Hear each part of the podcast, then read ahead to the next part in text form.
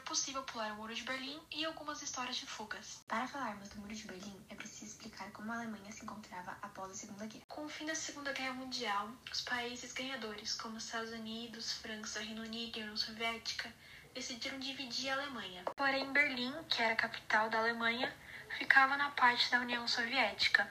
E os países queriam uma divisão justa, e não seria justo a União Soviética ter a capital. Sendo assim, Berlim foi dividido em quatro partes, uma para cada país, de modo que o lado ocidental fosse capitalista e o lado oriental fosse socialista.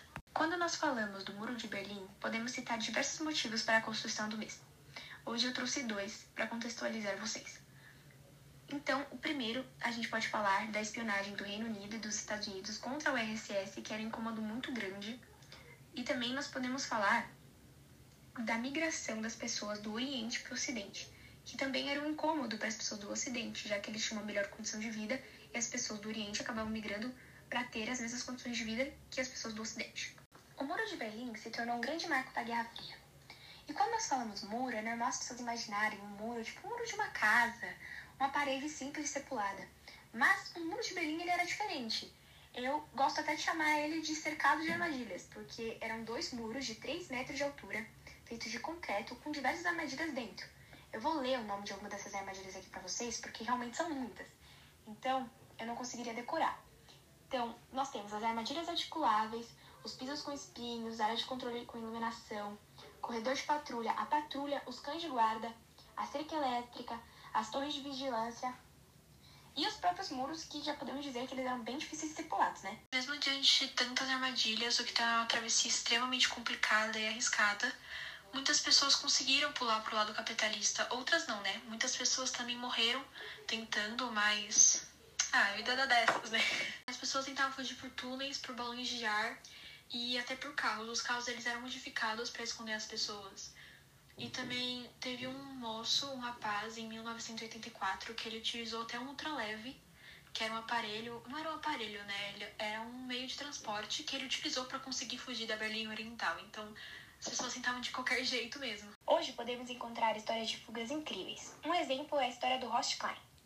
Ele atravessou um muro em cima de um cabo de extensão, que se encontrava a 18 metros de altura do chão.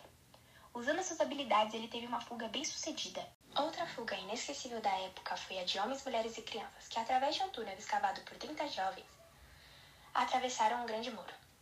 O buraco possuía 11 metros de profundidade, saía de uma padaria inativa, passava 140 metros abaixo de uma casa e duas ruas, e acabava em um banheiro num pátio abandonado do outro lado do muro.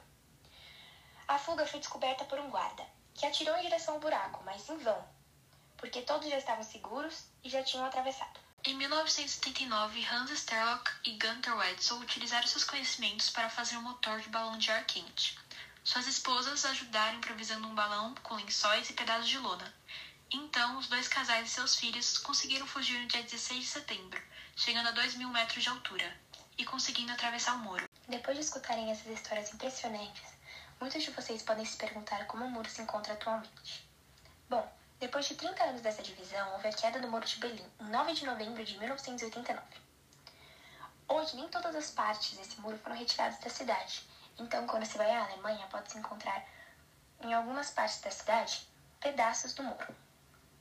Isso foi deixado como um marco de uma guerra sem conflitos diretos, ou seja, a Guerra Fria. Bom, esse foi mais um episódio do Pode Fria, feito por Giovanna Rivato e Isabelle Moraes.